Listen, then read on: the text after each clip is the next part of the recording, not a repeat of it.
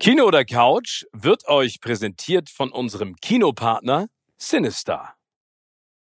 Diese Folge wird dir präsentiert von Disney Plus, dem neuen Streaming-Service, der dir die beste Unterhaltung von Disney, Pixar, Marvel, Star Wars, National Geographic und mehr bietet.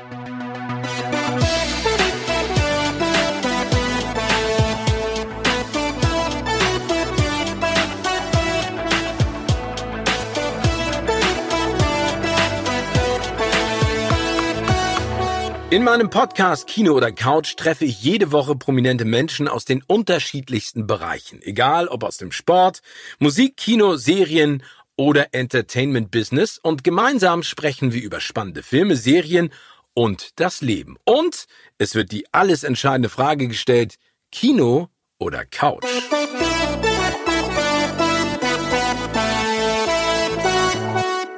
Der da, der mir heute gegenüber sitzt, ist Pionier des deutschen Hip-Hops. Teil der erfolgreichsten Band, die wir in unserem Land haben. Ein Wortakrobat, der so spielerisch mit Sprache umgehen kann, wie nur sehr wenige. Ein absoluter Adrenalin-Junkie. Und wenn es jemanden gibt, der mir den Rang in Sachen Star Wars Wissen abläuft, dann definitiv er. Mein Freund Michael Smudo Schmidt. Ich freue mich wahnsinnig, dass du endlich mal dabei bist. Herzlich willkommen. Äh, schön hier zu sein. Ja. Endlich, mein lieber Smudo. Jetzt sitzen wir hier. Ja, jetzt sitzen wir hier. Äh, Corona-Abstand halten wir, aber gleich die erste Frage, die uns ganz nah aneinander bringt. Welches ist der Film deines Lebens? Dein Lieblingsfilm? Äh, also ich habe mehrere, mehrere Filme, die ich gut finde und für jede Situation gibt's tolle Filme. Ähm, also zum Beispiel, keine Ahnung, ich fand 2000, ähm, was, wie hieß er überhaupt? 2001, ne? Odyssee im Weltraum. Ey, das ist so spannend. Darf ich dir ganz kurz ja. was zu sagen? Alle sagen, das ist ein Meilenstein ist. Stanley Kubrick, ne? Ja. 1968. Ich bin ja der, also ich stehe ja der, der, der These gegenüber, dass ich diesen Film völlig überschätzt finde. Und du sagst mir jetzt, warum das so ein geiler Film ist. Ja, also ähm, aus heutiger Sicht mag das sein, aber das ist natürlich auch, man muss die Zeit sehen, aus der der kommt und natürlich mal neben dem, ich sag mal, neben dem äh, äh, künstlerischen sozusagen, die Art und Weise, wie Kubrick filmt und sowas damals absolut revolutionär war und auch und auch so eine Zeit, in der man auch noch groß den Künstler raushängen hängen kann, ist eben auch die die große Frage, inwiefern zum Beispiel künstliche Intelligenz eine Seele haben kann oder einen Überlebenstrieb. Darum geht's ja, ne, dass äh, die künstliche Intelligenz an Bord dieses Raumschiffs Hell, ähm, Hell äh, anfängt durchzudrehen und anfängt, weil er quasi von außen den Geheimdienstauftrag bekommen hat, die Crew zu überwachen, quasi sein Gewissen durchdreht und und dieser Konflikt ihn dann zum Killer macht und dass so eine Geschichte mit künstlicher Intelligenz und diese Frage, das ist eine typische 50er äh, Science-Fiction-Frage, die in den 70er und 80er im Kino groß aufgebaut wurde. Und da ist zum Beispiel Odyssey im Weltraum einfach ein großer Film. Das war auch, glaube ich, der erste Science-Fiction-Film, in dem Science-Fiction so dargestellt war, also Weltraumfahrt so dargestellt war, wie sie wohl mutmaßlich sein wird. Mit so einem großen, mit so Raumstationen, die sich drehen, um Gravitation zu erzeugen und sowas. Das war alles eben heißer Scheiß. Heute ist das anders natürlich. Heute gibt es zum Beispiel also ich, ich bin im Allgemeinen mag ich Space-Filme. Na, wir hatten halt auch der Action-Kracher, wie hieß der, Gravity, äh, Gravity mit Sandra Bullock sehr gut gefallen. Und George Clooney, ja. Und, äh, und wenn wir auch schon, auch, aber ich finde auch zum Beispiel ganz andere Filme sehr schön. Aber warte mal ganz kurz, ja. noch einmal kurz zu Space Odyssey. Weil es gibt ja zwei Faktoren, die ich spannend finde an diesem Film. Also ich muss ganz ehrlich sagen, ich habe mich gelangweilt und äh, ich oute mich jetzt, aber es gibt ähm, zwei Sachen, die ich spannend finde. Nummer eins, der Film kommt ja die ersten 25 Minuten komplett ohne Dialog aus, was ja für ja. damals überhaupt nicht nachvollziehbar war. Und es gibt so eine schöne Geschichte, dass Rock Hudson damals aus der Premiere rausgegangen ist, nach 30 Minuten gesagt hat, was soll das? Ich verstehe es nicht.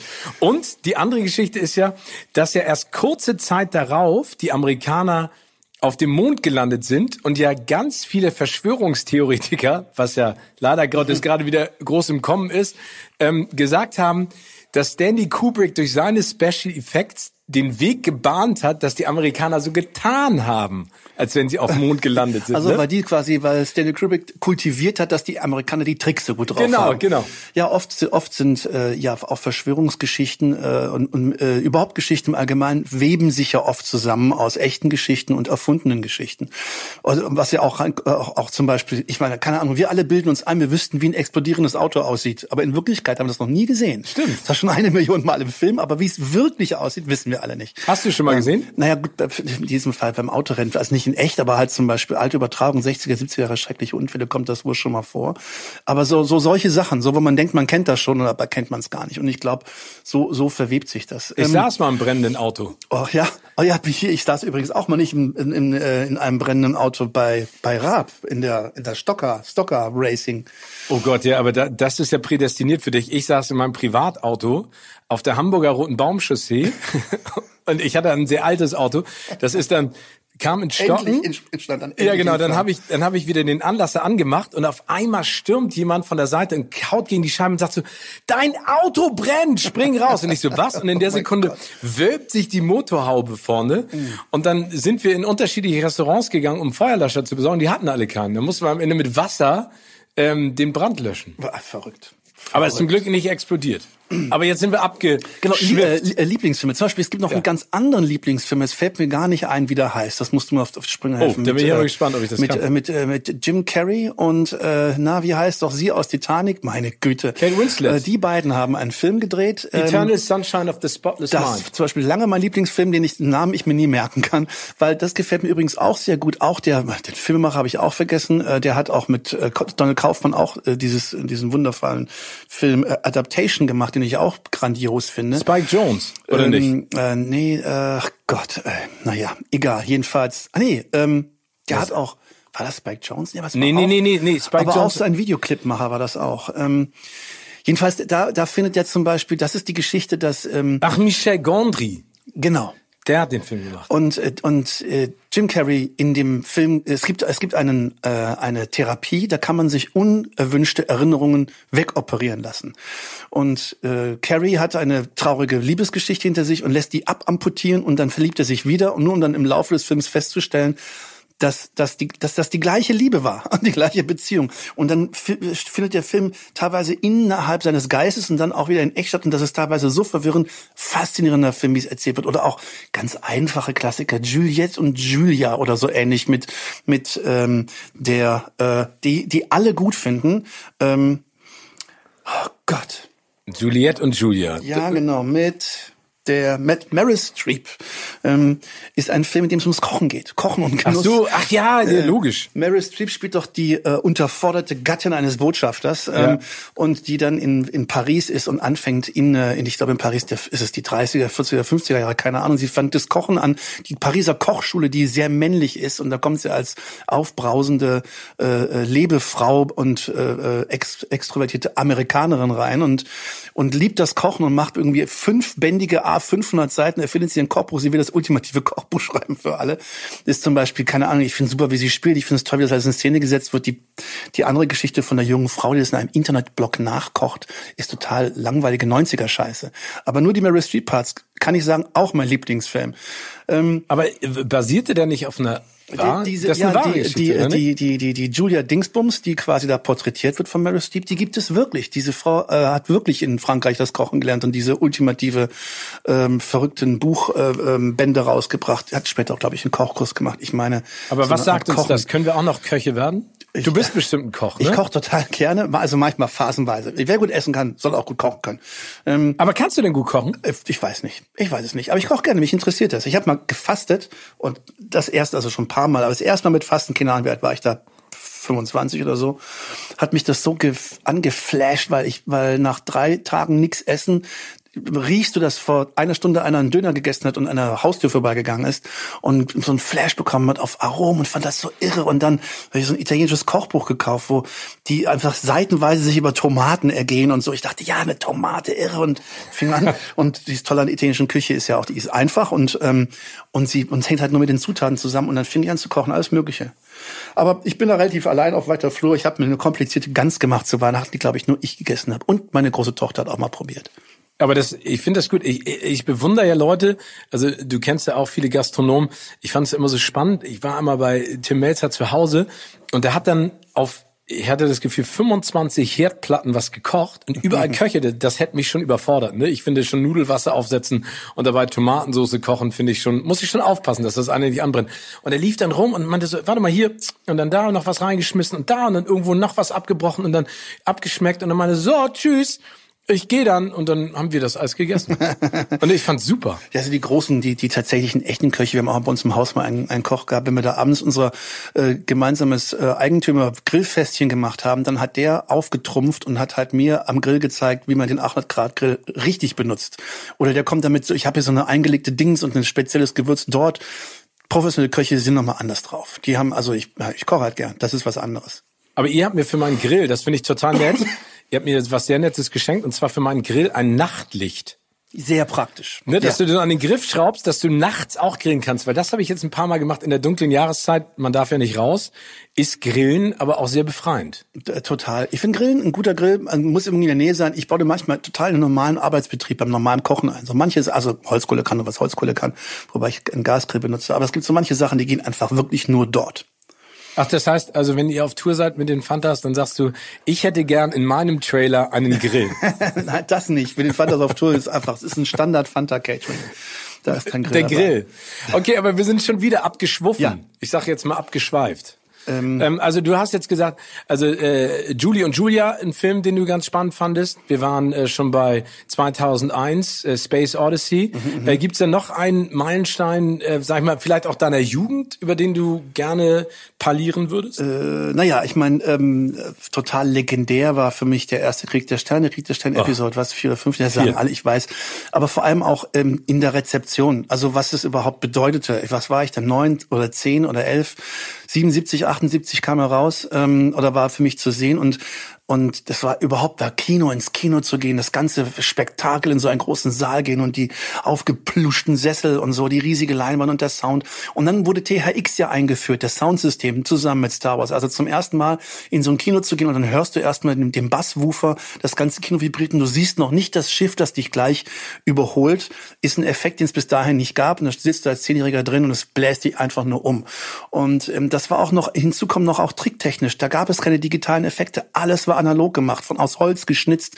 Die haben extra Kamerabauten gemacht, wo, wo man quasi den Reinflug in den Todesstern, in den Kanal, wie man das so aus äh, First Perspective, äh, First Person Perspective sehen kann. Alles wurde gebaut und gedengelt, das zum Beispiel. Dann bis dahin war Science Fiction entweder Kampfstein Galactica Action oder so oder, oder irgendwelche Star Trek. oder naja und Star Trek war ja auch eigentlich mehr Soap als ja, ja, äh, Science Fiction und äh, und ähm, und oder hier bei Raumschiff Orion wie die die die Effekte oder es war alles nur Quatsch ähm, und bis dahin war äh, oder Science Fiction war eben total ernst, ne? Ähm, eben ähm, Odyssee im Weltraum oder so etwas. Aber so eine Geschichte mit Märchen und Monstern, gut gegen böse und so, es war so ein modernes Märchen mit noch nie dagewesenen Trickeffekten. Und das war absolut in jeder Beziehung umwerfend. Hinzu noch übrigens von einem äh, ähm, drehbuchtechnisch total unbegabten George Lucas, der eigentlich in Filmdingen überhaupt nicht gut ist, hat einfach eines der größten Meisterwerke und spielt natürlich auch rein von der Marke her. Das ganze Universum ist bis heute valide. Das finde ich ist ein Film, der darf absolut ein Lieblingsfilm sein. Nur würde ihn jeder nennen ist aber auch schon eine Bibel, weil auch wir Fantas dazu eine Beziehung haben. Ähm, mein noch jüngerer Bruder, dem ich mit voller Faszination erzählt hatte, wie irre dieser Film ist, der das aber nicht sehen konnte, weil er viel zu jung war, da reinzugehen. Es gab kein Video, DVD oder Internet, man sich das nochmal angucken konnte erstmal. So das erste, was es gab zu kaufen, war eine Schallplatte, ein Hörspiel, welches aus dem Soundtrack gemacht wurde von dem Kinofilm. Und das haben wir wirklich jeden Abend zum Einschlafen. Echt? Wir konnten es auswendig sprechen. Das wusste ich gar nicht. In und auswendig. Also jedenfalls das, was auf der Schallplatte war, da war natürlich nicht als zwei Stunden ein Epos-Film drauf, das waren halt irgendwie zweimal 20 Minuten zusammengeschnitten oder zweimal 25 Minuten. Und von daher konnten wir wirklich alle Zitate auswendig. Und äh, äh, bevor ich Thomas D. von den Fantas in echt kennenlernte, sitze ich im Schülerkino, wo dann mein Bruder und ich hingegangen sind, als endlich dort Star Wars lief, keine Ahnung, wieder zehn Jahre später, und hören und gucken uns Star Wars an im Kinder, im Kinderschülerkino der, von der Schülermitverantwortung von der SMV im Schulgebäude für eine Mark Eintritt. Und hinter mir sitzt Thomas D., den ich noch nicht kannte. Und wir haben die ganze Zeit den Film mitgesprochen, mein Bruder und ich. Und, oder haben ihn so auch vorgesprochen, noch bevor es passiert. Pass auf, die sind auf den Fersen am Kino. Pass auf, die sind auf den Fersen. Und hinter, und Jahre später erzählt mir Thomas, wir haben nämlich Star Wars dann später von der Schallplatte runtergescratcht als Band, äh, weil wir so coole Sprüche, wir haben keine Soul-Sprüche, so One, Two, Three, Four von James Brown scratchen können für unsere Hip-Hop-Songs, die wir, den US-Hip-Hop, den wir nachgemacht haben, erstmal, bevor wir mit deutschen Texten anfingen wir wollten auch coole deutsche Stimmen haben. Und dann haben wir halt Luke Skywalker. Wer ist sie? Sie ist wunderschön, ist ja in Dida zum Beispiel drin. Und verschiedene andere Sprüche gescratcht. Und wir sitzen so im Studio, scratchen nur den Sachen und dann erzähle ich, dass sie das alles auswendig kennen, wegen der Platte. Und Thomas fällt ein, dann warst du derjenige, den ich vor Jahren vor mir sitzen hatte, der dann mit einem anderen saß und die ganzen Zitate hat. Ja, das war ich. Also das ist auch meine Star Wars Geschichte. Deshalb darf ich sagen, Episode äh, fünf, vier, vier, fünf, ist es fünf oder vier? vier? Star Wars, das ist einfach Krieg der Sterne hieß das. Krieg der Sterne. Aber witzig. Ist mein Lieblingsfilm. Aber hat Thomas denn auch gesagt, hat ihn das, hat ihn das genervt oder fand Ging er das? voll auf den Keks, fand er richtig scheiße. das kann ich mir aber auch vorstellen. Das ist richtig scheiße. Wenn jemand das die ganze und kannst du das immer noch alles nach, nachsprechen? Also jetzt ich aus dem Kopf, na klar, die meisten Sachen haben wir haben wir äh, äh, zitiert ähm, auf der Schallplatte. Verzeihung, Sir, aber wissen Sie, wovon er redet, sagt C3PO zum Beispiel, als er aus dem Ölbad gehoben wird und Obi-Wan Kenobi sich mit Luke Skywalker über die Aufzeichnung von R2D2 unterhält. Aber ähm, ich muss es schon, es muss anträgern. Ich höre ein Stück und dann fällt mir es wieder ein. Ähm, Mittlerweile ist es auch so über die Zeit und das wiederholte Mal gucken von allen möglichen digitalen Neuveröffentlichungen von Star Wars, die ich da selbstständig mit Schritt halte, ist der Film auch mehr oder weniger als Ganzes jetzt mittlerweile gespeichert. Und ich muss sagen, es gab auch eine lange schwache Phase in den 90ern von Star Wars, ähm, aber mir, ich muss sagen, dass mir äh, die jüngste, die jüngste äh, Variante, die es gibt ja zwei, ne, zwei New New New Generations, den ersten davon fand ich faszinierend und beim zweiten dachte ich, oh mein Gott, irgendwie ist es wie so ein Videogame. Ähm, ja. Die ersten 20 Minuten von einem Endgegner zum nächsten. Aber es hat nicht lang gedauert. Auch dann hat mich das dann so nach einer halben Stunde, ich wäre fast aufgestanden aus dem Kino und gegangen, mich das Star Wars Fieber eingeholt und das alte Gefühl wieder gegeben, was ich hatte als Zehnjähriger im Kino damals. Das ist spannend, weil ich finde die neun, also sieben, acht und neun, ne? Ähm, also sieben, finde ich, ist ja dieser Nostalgiefaktor ein ganz wichtiger Treiber, dass man sitzen bleibt, weil wir als alte Männer äh, sehen uns da als Kind wieder. Ne? Und da yeah. gibt es ja ganz viele Parallelen. Und dann, finde ich, hat es so ein bisschen verloren, weil es ja im Prinzip nichts Neues war, nur ein bisschen in einem neuen Gewand. Wobei ich ja nicht verlange, dass es immer alles total neu und sein das muss. Das Personal wird ja auch ausgetauscht. Wir sind jetzt also auch personell sozusagen in einer komplett neuen äh, genau. Generation drin. Ja. Also ich bin mal gespannt, was da noch kommt. Obwohl von den neuen finde ich immer noch Rogue One. Ja, auch, äh, ja auch mit am besten. Spaß gemacht. Den fand ich super.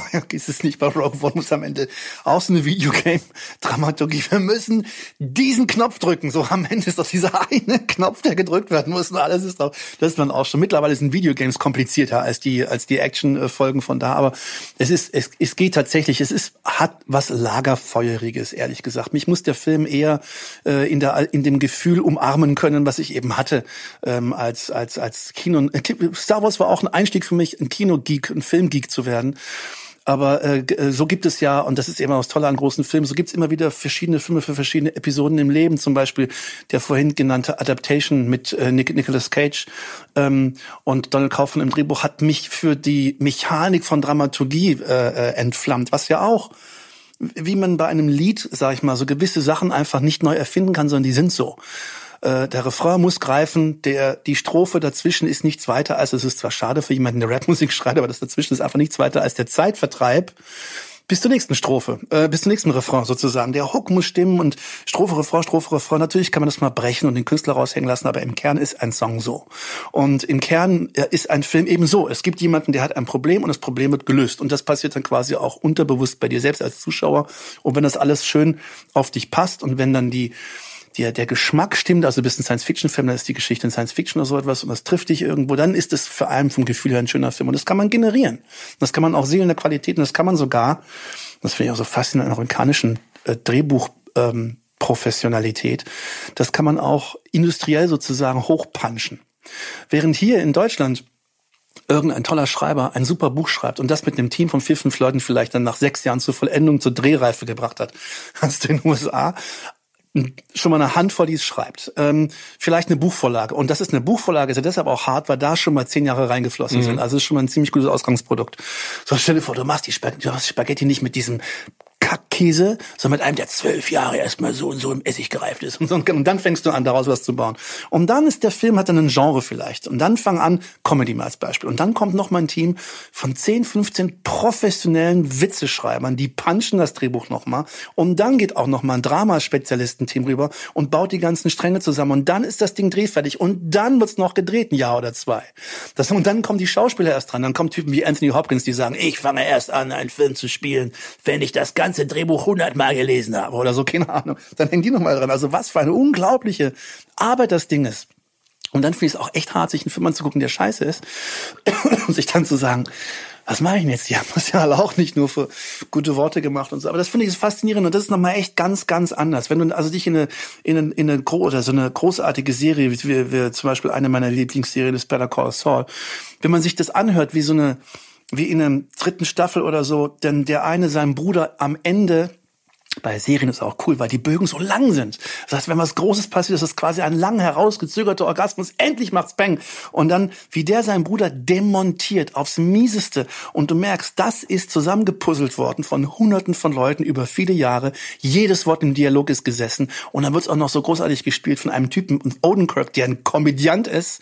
Muss ich sagen, da falle ich einfach um und sage, ich bin nichts, ich bin ja niemand. Das ist große Kunst, große Arbeit, irrsinnig geiles Kino oder Dings und sowas. Solche super Serien gibt es natürlich selten und das fällt total. Aber ist das auf. inspirierend für dich? Total. Ich, mich inspiriert äh. sehr, sehr viele Sachen aus Filmen. Es gibt Sprüche, die gefallen mir so gut, dann notiere ich sie mir.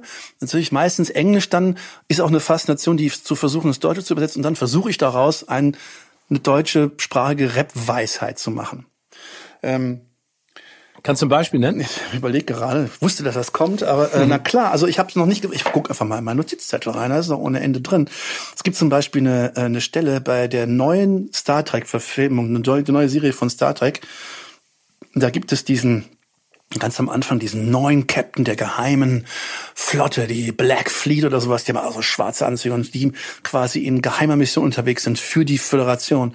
Und der ähm, und die Hauptperson, äh, äh, die ähm, Michael, Michael Dingsbums, nicht Michael Borton, Michael, die eine schwarze äh, Frau, die Kapitänin der, der, der, der Enterprise ist und die es dann schafft, ähm, die es dann schafft, die dann quasi ihre eigene, die quasi eine Meuterei anzettelt, um die Welt zu retten, mhm. fliegt natürlich aus der Föderation raus, weil sie Meuterei begangen hat, aber sie wird dann gecastet von diesem Underground-Kapitän und der versucht dann zu erklären, dass ähm, dass äh, warum er sie genommen hat, weil sie so eine nonchalante, ähm, so eine nonchalante Art hat zu reagieren. Ich muss mal kurz meine, meine Notizzettel raus und dann kann ich es weiter raus. Aber das ist ja cool. Das heißt, du guckst die Filme äh, passiv-aktiv, weil du dich zwischenzeitlich dabei ertappst, dass du irgendwas so cool findest, dass dich das für die Musik inspiriert. Äh, genau.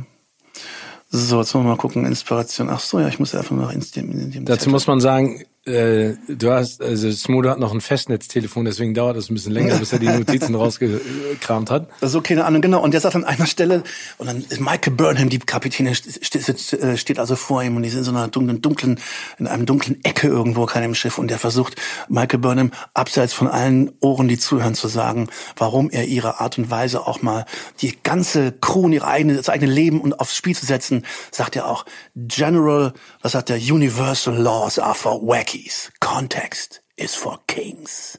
Und dann, also, wie man das übersetzt, muss man sagen, Allgemeinwissen ist für Arschlöcher. Nee, Allgemeinwissen ist für alle. Allgemeinwissen ist für alle. Aber Kontext ist für Könige. Also keine Ahnung, das irgendwie zu finden und das im Reinsong ist noch nicht passiert. Ich habe mal eins eingebaut, das ist jetzt aus dem Rap-Song, weil ich das da auch mache. Da erzählt äh, äh, ein, ein Rapper, der sagt, um, Everybody wants to be the best in the world. I just only want to have sex with my girl. Und das finde ich ist eine große männliche Weisheit, die für so, so viele Sachen gilt. Mir ist es nicht ganz gelungen. Ich habe sie in das Lied äh, ähm, ähm, äh, Kunst, nee, was, oh Gott, das ein Lied fällt mir nicht mal ein. Hier von Fantas, ähm, Kunst ist Kunst und ähm, in einem Lied, in dem es um einen Künstler geht, ähm, alle wollen, was? Alle wollen, alle ich muss mal einen Text gucken, aber fällt euch an. Ähm, je, ähm, everybody wants to be the best in the world, I don't have sex with her. Ähm, heute will, ach Gott, das fällt mir nicht ein. Das gibt's doch gar nicht, pass auf. äh, hunderte von Filmen, keine äh, Ja, das ist so viel Inspiration, so. so. viel Textzahlen, ähm, Dinge. Ähm, nur die erste, manchmal ist es sowieso wie der erste, das erste Wort muss mir einfallen, dann fällt mir auch der Rest ein. Ähm, Aber als Rap, sag ich mal, Texter kannst du ja auch super Drehbuch schreiben, weil es geht ja um Punchlines. Habe ich mir auch mal eingebildet, dass das so ist. Aber, ja, jetzt sind wir so ein. Ja. Heute will jeder Schmock nach vorne zwischen zwischen Koi. Ich habe keinen Bock auf Porno, ich will nur mit dir ins Heu. Das ist quasi meine inhaltliche Übersetzung gewesen davon. Ähm, weil auch Schmock und Bock sich reimt und Koi und Heu und auch, ähm, naja, egal, solche, solche Sachen ähm, oder ähm, ähm, Ähm, ich finde auch, aber ich will noch mal zu den zu den Beispielen. Ich habe nämlich gerade hier in meinem Inspirationssheet, glaube ich, noch mal was gefunden. Ja. Ähm, Bin ich ja mal gespannt. Ach ja, genau, in irgendeinem Genau, ein, auch ein toller Film, Blue Book, wo quasi ein schwarzer Star-Pianist im, äh, im äh, Rassentrennungs Süd, äh, Green Book meinst du? Green Book, genau, ja. nicht Blue Book. Green, in Green Mit Vigo Mortensen, ne? Genau, wo der, der, der quasi durch das rassistische Süd-USA fährt und dabei von so einem italienischen Mafia auch mit voll Rassismen gepflegten Haut drauf, hey, ich werde den Macaroni schon irgendwie beschützen mäßig als, als Fahrer und Bodyguard anhört und die beiden werden Freunde. Und das ist eine schöne Geschichte zwischen Schwarz und Weiß, aber auch tolle Geschichte über Musik und er spielt einfach unglaubliches Klavier. Und äh, da hat er auch ein Count Basie Zitat, in dem er sagt, uh, you have to deal, uh, um, deal with the uh, deal with the valleys or deal with the deal with the tears. Um, genau, nee, das heißt es. Ähm, ich weiß, da weiß, da weiß ich nur die Übersetzung. Da heißt äh, ähm, kümmere dich um die Täler, die Hügel erledigen sich von alleine. Also deal, deal with the tear, deal with the tears, the hills are coming along with jetzt nach dem Motto, die schönen Sachen, ähm, da muss man sich nicht drauf fixieren, sondern die Sachen, auf die sich wirklich äh, zu verarbeiten lohnt, sind die traurigen Sachen oder sowas. Ich habe da noch, noch keinen richtigen äh, Fluss, zu, Fluss zu gefunden. Hm. Aber Green Book ist ja ein Film, der, also Mahershala Ali hat ja einen Oscar dafür gekriegt, der wurde ja auch sehr kontrovers diskutiert, vor allen Dingen von einem der größten, sag ich mal, Independent-Filmemacher Spike Lee, ne, der gesagt hat, das ist alles so Klischee, das basiert ja auf, auf diesem Buch, das ist ja ganz heiß diskutiert worden, weil in dem Jahr ja auch äh, der Spike Lee-Film ähm, äh, für einen Oscar nominiert war und er gesagt hat, das verhohnepiepelt im Prinzip auch die Schwarzen. Aber ich fand den Film äh, auch spannend und ich fand es auch sehr gut geschauspielert. Und ich glaube, das ist ja das Schöne am Film, dass es äh, eine riesen Bandbreite an Möglichkeiten gibt und jeder da etwas Persönliches rauszieht. Total. Also ich kann mir vorstellen, Spike Lee ist eigentlich echt nicht auf der Brotsuppe dahergeschwommen. Er mag, er mag manchmal ein bisschen feuilletonistisch anstrengend sein, aber der ist nicht doof, hat selber auch nee. wirklich ganz große Filme gemacht. Ich kann mir schon vorstellen, was ihm nicht gefällt und das ist eben das, was so ein Film eben auch in die Breite nimmt. Ähm, es ist schon, ich sag mal, vielleicht ein bisschen zu ähm, schlagzeilig, was er da gemacht hat, was dieser Film am Ende ist. Aber also aus meiner Sicht ähm, äh, war das war der Film auch noch äh, überwiegend sehr lehrreich. Ähm, und äh, ich muss auch sagen, dass es mir so ein bisschen unangenehm aufgestoßen ist, dass quasi die weiße Welt des Piano-Publikums eben die spießige ist und dann gehen sie aber doch irgendwie ganz befreiend zum Schwarzland um die Ecke und haben da richtig Spaß. Das ist ein Klischee und ähm, das ist sicher auch etwas, wo ich mir gut vorstellen kann, dass Spike Lee das äh, das irgendwie uncool fand. Und dann, das, dann auch dort wird dann geklaut. Dort werden die Reifen irgendwie aufgeschlitzt und so. Und das ist vielleicht irgendwie. Ja, auf der anderen Seite ist es ja, glaube ich, auch wichtig, dass das Kino genauso wie die Serie auch mit Klischees spielt. Ne? Also es ist ja genau Sachen wie die Musik. sich eben auch genau. nur ich sag mal, durch eine blöde, schwarz-weißige Fallhöhe irgendwie rüberbringen. Man kann nicht alles wollen von dem Film, aber mich hat der sehr, sehr angenehm überrascht.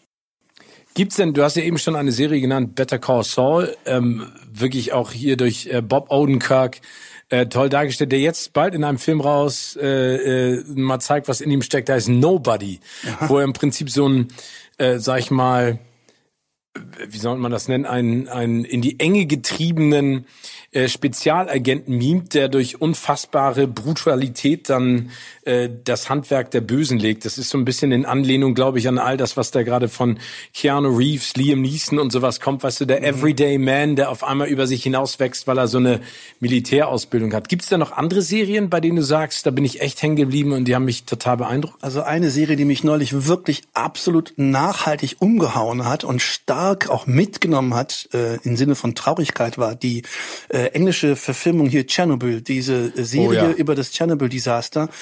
Was ich ja als Teenager mitbekommen habe, als es plötzlich in Nachrichten hieß, ja, man soll vielleicht nicht so viel raus oder keinen Salat aus Ostdeutschland essen. Irgendwie so in diese Richtung ging das.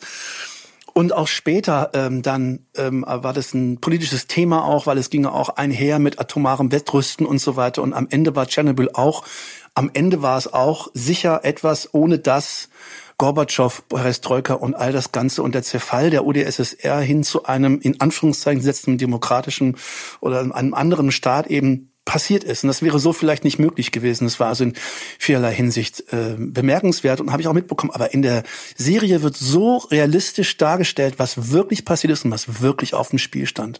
Und das war auch noch, hinzu kommt noch, dass mir das britische Schauspiel ich weiß auch nicht, aus irgendeinem Grund habe ich das Gefühl, es rückt noch näher an einen heran. Es ist irgendwie noch, noch direkter.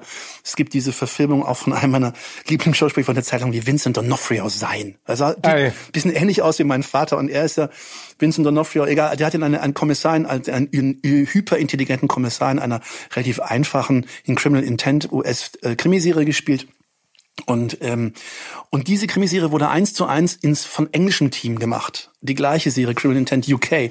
Und obwohl es die gleichen Geschichten sind, greifen sie einem viel mehr. Das Spiel ist krasser von den Leuten. Ähm, vielleicht ist es auch die europäische Kulisse, die, die einen näher heranrückt und auch die Art und Weise, dass die, dass die alte Serie aus den 90ern und die andere etwas später auch anders gefilmt und beleuchtet ist und so. Aber das war zum Beispiel etwas, Chernobyl wird von äh, englischen Schauspielern gespielt. Es, es rückt so nah an einer ran. Und was überhaupt auf dem Spiel stand, wie unglaublich krass das war. Und auch in was für einer Situation so jemand wie, äh, wie, wie Gorbatschow war und auch mit welchen filmischen Mitteln das war, der, weil die tatsächliche Chef der Atombehörde, der das ja dieses Puzzle versucht zu lösen, der reportet hatte an ähm, an, an Gorbatschow und an das Krisenteam, der wird hier, äh, der wird, der hat immer so ein Gewissen, was mit ihm spricht, und das ist eine, von der Atombehörde eine Frau, die ihn immer heimlich treffen muss. Die gibt es in Wirklichkeit nicht. Tatsächlich war das ein Team von 50, 60 Wissenschaftlern, die mit ihm gearbeitet haben. Es erinnert mich so ein bisschen an die jetzt, an jetzt an die Pandemie. Es ist nicht immer nur einer und auch in einem sehr vielleicht restriktiven, eingeschlossenen, geheimhaltenden Staat ähm, wie, wie, wie, wie Russland und äh, dem Tschernobyl-Ding ist es trotzdem so, dass da ganz viele Menschen leben, ganz normale Menschen, der, die ganzen Ortschaften, die alle gewidmet sind und sich hinwenden an dieses Atomkraftwerk, weil es Arbeitsplätze und Wohlstand in die Gegend gebracht, weil es ein Meilenstein ist, ein technologisches Meisterwerk, was auch die Leute stolz macht, dass das explodiert und so sehr den Glauben in den eigenen Staat erschüttern kann. Gleichzeitig aber auch die ganze Vertuschung, die Leute, die geopfert werden, die Menschen, die mit, mit Händen die Trümmer runterschmeißen müssen, selbst Roboter, die auf dem Mond arbeiten können, das nicht erledigen können. All das wird reingepackt in den Film. Die Belastung der Menschen, auch dass es an irgendeinem Punkt scheißegal ist, um wie viel Menschen es geht, und darum geht viel, viel mehr zu retten. Und zu sehen, dass das ein Riesenhaufen von wirklich schlauen, gebildeten Wissenschaftlern sich Gedanken machen und alles geben, um zu gucken, wie kann ich das retten. Und ich finde das in die Jetztzeit übertragen, dieser globalen Pandemiekatastrophe, auch einfach eine das ist typisch auch für Verschwörungstheoretiker, dass sie keinen Glauben in die Intelligenz der Menschen haben. Sie sagen zwar, wir werden kontrolliert von und unglaublich komplizierten Vorgängen, die, ähm, die, die keiner durchschauen kann, aber in Wirklichkeit haben sie kein Vertrauen in die tatsächlichen wissenschaftliche Perspektive des Menschen. Sie glauben, dass es einfacher ist, alle zu bescheißen, als sie können keinen Glauben schenken, dass es eine große kollektive Anstrengung gibt, weltweit übrigens auch in dieser vernetzten Welt, alle daran arbeiten, alles zu entschlüsseln das Genom, die den Impfstoff, die Therapiemöglichkeiten. Wenn jetzt einer kommt und sagt, ich lass mich nicht impfen, weil ich habe Angst vor den Nebenwirkungen oder den Spätfolgen, Alter, es ist ja keine, es ist nicht wie Contagan, wo du ein Opiat jeden Abend einnimmst als schwangere Person und damit dein Embryo schädigst. Das ist einfach eine Impfung, die macht Peng und da gibt's keine Langzeitfolgen. Da entsteht entweder ein Antikörper oder er entsteht eben nicht. In vier Monaten ist da überhaupt nichts mehr von dem übrig. Wie kann man sich nur dann anfangen, oh Gott, und dann wird davon, geht mir echt der Kaffee auf. Ähm, und ähm, oder jetzt sind schon Hunderttausende von Menschen geimpft worden und Zehntausende innerhalb der Tests schon vor Monaten. Nichts ist passiert. Allergische Reaktion, was übrigens auch bei einer Heuschnupfenspritzenaktion passieren kann. Das ist passiert. Und trotzdem geht in Sachsen nur die Hälfte vom Impfpersonal impfen. Und dann denke ich mir, ey, ihr müsst euch alle mal Tschernobyl angucken. Das legt, das deckt das so offen. Mich hat das so traurig gemacht, diese, diese eine Woche Tschernobyl durchbinschen dass ich echt, ich bin echt äh, aber ich scharf finde, am Absinth, am Absinth äh, Abhängigkeit vorbeigeraust, hat mich echt runtergezogen. Nee, aber ich, find, ich finde, du hast etwas ganz Bezeichnendes eben gerade erzählt zu Tschernobyl, weil das ging mir genauso. Ich finde, es ist so nahbar und das, also man kann ja unterscheiden, ne? das amerikanische Kino glorifiziert ja viel. Das ist ja, glaube ich, auch geprägt durch diesen unfassbaren Patriotismus, der ja auch gerade extrem bröckelt durch das, was in Amerika passiert. Aber das europäische Kino, also zum Beispiel für mich, und das ist jetzt äh, vielleicht auch ein Klischee, das französische Kino, äh, die Schauspielerinnen und Schauspieler haben immer so eine Grundarroganz, ne? so was Erhabenes, ja. weißt du, was ich meine? So was und Kellneriges, französische Kellner. Ja, genau, aber das, das Englische, und du hast gerade angesprochen, Stan Skarsgård spielt da mit Emily Watson und sowas, mhm. ähm, die haben sowas sehr Nahbares, ne? also sehr Unmittelbares. Und ich finde das auch gut, dass Tschernobyl in keinster Art und Weise irgendwas glorifiziert oder verherrlicht, aber trotzdem fiktional etwas Reales darstellt. Und es wird auch nicht groß auf den russischen Klischees rumgehauen, genau. sondern es, es bedient sich wirklich der Fakten. Ja, das also wirklich und das eine ist so erschreckend. Ne? Ja, das ist es ist auch hart zu sehen und vielleicht macht das auch traurig, dass man am Ende der Spielball von vielen vielen Zufällen ist. Also als Mensch oder als sonst viele, die meisten Sachen passieren durch eine Verkettung von Zufällen, durch Kombinationen davon. Man kann nicht sagen, dass Tschernobyl passiert ist, weil die Russen doof sind oder dumm oder kein Geld haben. Das war eine der, der modernst mögliche Reaktor in jener Zeit. Das zeigt aber auch, dass manche Sachen, weil das ist ja ein, der Fehler passiert durch eine ganz menschliche Geschichte, die man aus der Flugunfallforschung kennt, das nennt man autoritäres Cockpit. Der Alte hat was gesagt und keiner traut sich dagegen was zu sagen. Beziehungsweise die kulturelle Struktur lässt es nicht zu. Es gab eine ganze Zeit lang gibt's Erhebungen darüber, warum ähm, es zu ähm, in äh, äh, warum es bei äh, taiwanesischen äh, Airlines zu viel zu Unfällen kam. Das hängt auch mit dem mit dem Gefälle zusammen, wie Menschen autoritären älteren Leuten gegenüber kritikfähig sind oder nicht. Und da wollte eben der Alte was und keiner hat widersprochen. Selbst die, die widersprachen, wurden mit den kulturellen Mitteln oder mit den eingeübten kulturellen Mechanismen mundtot gemacht. Mundtot gemacht. Und dann passiert eben sowas. Und das macht, das gibt dem Film auch noch diese, diese, und das weiß man aber vorher nicht. Das Verrückte ist, solche Unfälle müssen manchmal passieren, um daraus äh, Konsequenzen zu ziehen. Also das ist ja am Ende auch menschlich. Barack Obama hat zum Beispiel mal gesagt, wir alle treffen Entscheidungen. Ne? In der Sekunde, in der du morgens aufstehst, hast du schon die erste Entscheidung getroffen, dass du nicht liegen geblieben bist, sondern aufgestanden bist. Nur bei jemandem wie Barack Obama sind von den 1500 Entscheidungen, die er fällt, 500 ja. beeinflussen die komplette Welt. Und ich glaube, wenn du mit dem Stigma leben musst und auch mit der Bürde, das ist ganz schön anstrengend. Also du hast es ja gerade gesagt, es ist nicht ein Fehler, der zu Tschernobyl geführt hat, sondern es sind eine Aneinanderreihung von Entscheidung gewesen, ob die jetzt richtig waren im Detail oder falsch, sondern das große Ganze, das daraus entstanden ist, ist so dramatisch. Und ich finde, das zeigt die Serie und das ist ja auch so wichtig. Bist du denn, wir haben jetzt schon ein bisschen über Kino und äh, Serie gesprochen, bist du denn eher Team Kino oder eher Team Couch?